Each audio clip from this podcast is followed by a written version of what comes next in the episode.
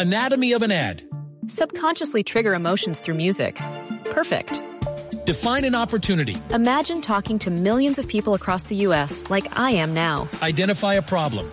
Creating an audio ad is time consuming. Offer a solution. Utilize cutting edge AI. Imagine creating all that in under 30 seconds. Well, we did to create this ad. To learn more about AI in the audio industry, download the white paper from audiostack.ai. Vamos a esta hora el profesor eh, Juan Carlos eh, Conde. Eh, él eh, ha sido por mucho tiempo el preparador físico de los equipos de Fernando Pecoso Castro. Hoy está eh, como preparador físico o como director de una de las áreas de Boca Juniors. ¿Usted me, me confirma o me ratifica, profe Conde? Javier, buenas tardes. Sí, estoy trabajando con el Club Boca Junior como director deportivo de, de- de las divisiones menores. Director deportivo de las divisiones inferiores. Bueno, esta llamada tiene, tiene un objetivo. Eh, yo eh, desde hace varios días he sentido que hay un núcleo de personas muy cercanas a mi amigo, porque, porque ha sido mi amigo, mi entrañable amigo Fernando Pecoso Castro, eh, muy dolidas por eh, lo que ha dicho eh, el exjugador y hoy eh, panelista de programas deportivos en televisión, Fabián Vargas, sobre que el Pecoso le, le, pudo haber acabado la carrera. Y, sé que usted es una de esas personas que está caliente, enojada. ¿cuál, ¿Cuál es el contenido de su enojo, profesor Conte?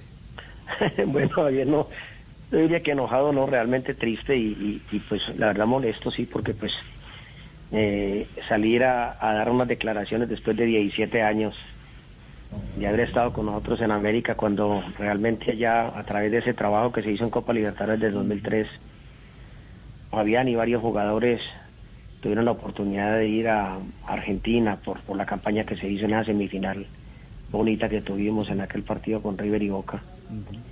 Y pues eh, yo considero que en el fútbol hay unos códigos de ética y de principios donde uno no puede salir a hacer comentarios de, de, las personas. Lo que se queda en el fútbol, en la cancha y en el camerino se queda allí. Y yo creo que la gente que tiene un recorrido respeta eso.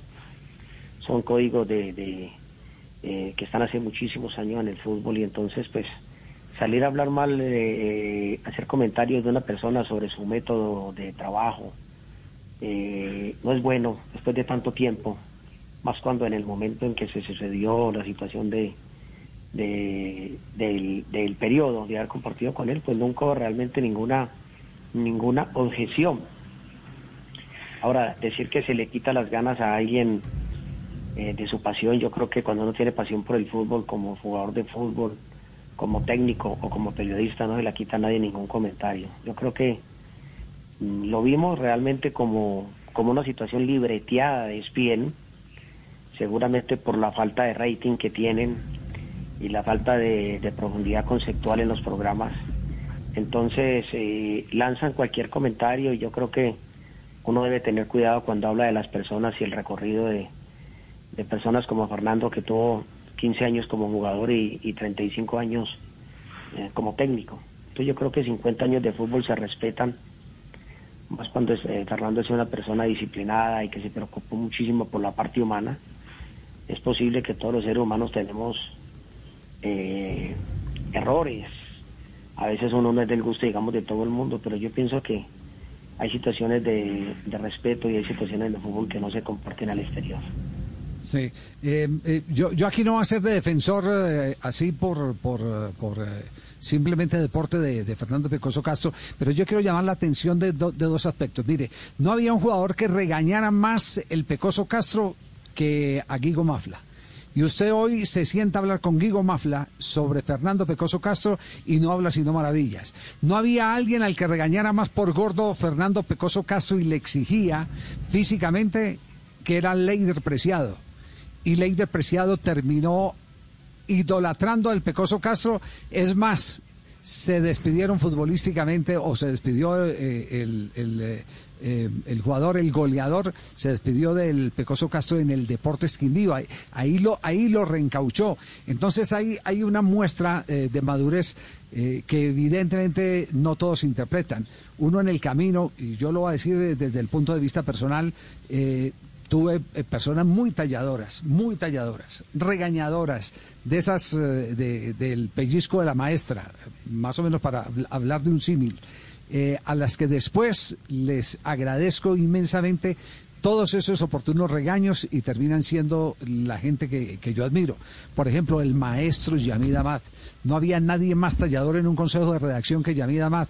Y pasa el tiempo y uno dice, Yamid tenía la razón, mire todo lo que aprendimos con los regaños de Yamid. Eh, yo creo que es, es que no todo el mundo tiene la sensibilidad de calibrar Ahora regaña momento en el que a le dicen las cosas. Ahora yo sí, ahora yo aplico las teorías. Javi, los, los- los- los regañara usted como lo regaña Yamid, no aguantaban estos Don- muchachos. Don Javier tenía la razón. Por, por eso, por eso, por eso, profesor Conde, por eso, profesor Conde, yo creo que es la inteligencia eh, que se desarrolla combinada con gratitud y admiración la que finalmente tiene que calificar a un hombre como Fernando Pecoso Castro.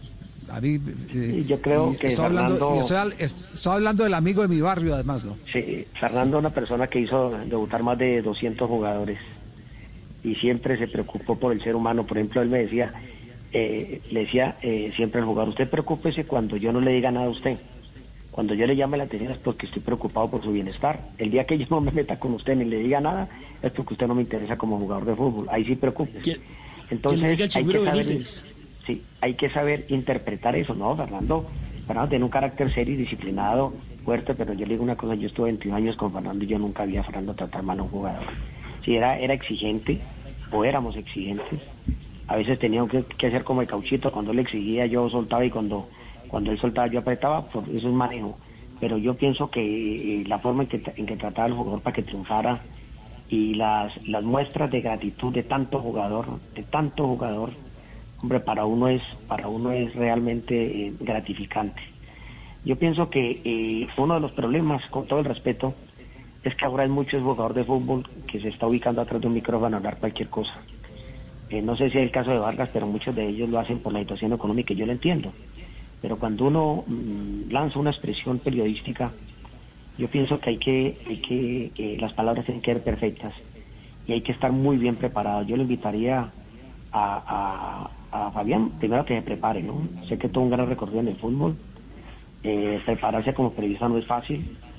Eh, hay mucho técnico también que se, eh, mucho jugador que se quita los zapatos y se mete como técnico. También hay que prepararse en cualquier profesión de la vida, más pensando en que los recorridos de las personas,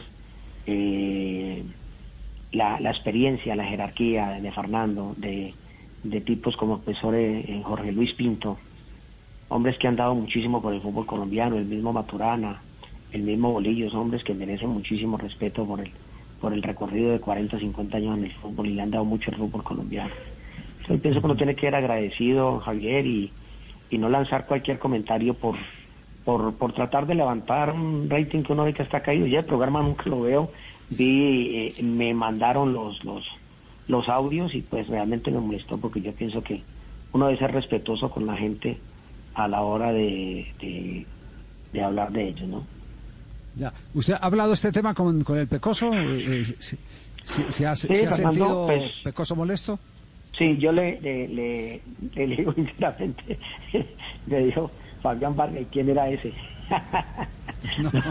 la, la verdad que eh, la verdad que yo le pedí el favor, a ver, eh, eh, mañana hace una nota en el país, yo tengo pues varios amigos que me han reconfortado con mucha sapiencia que, que y, y me llamaron del, del, colombiano y del quindiano de Armenia y entonces eh, se le va a escribir. Yo el primer programa, yo no voy a hacerle ningún programa, pues sé que usted es amigo de, de Fernando y luego con todo el respeto, no con el ánimo de, de cuestionar ni de criticar a las personas ni, ni tampoco de hablar mal de ellas, pero sí de, pedir un poquito de, de mesura y de respeto cuando cuando se, cuando se habla de, de la trayectoria y de la imagen de personas que que han, que han hecho mucho por el fútbol colombiano. Yo creo que eso merece un respeto.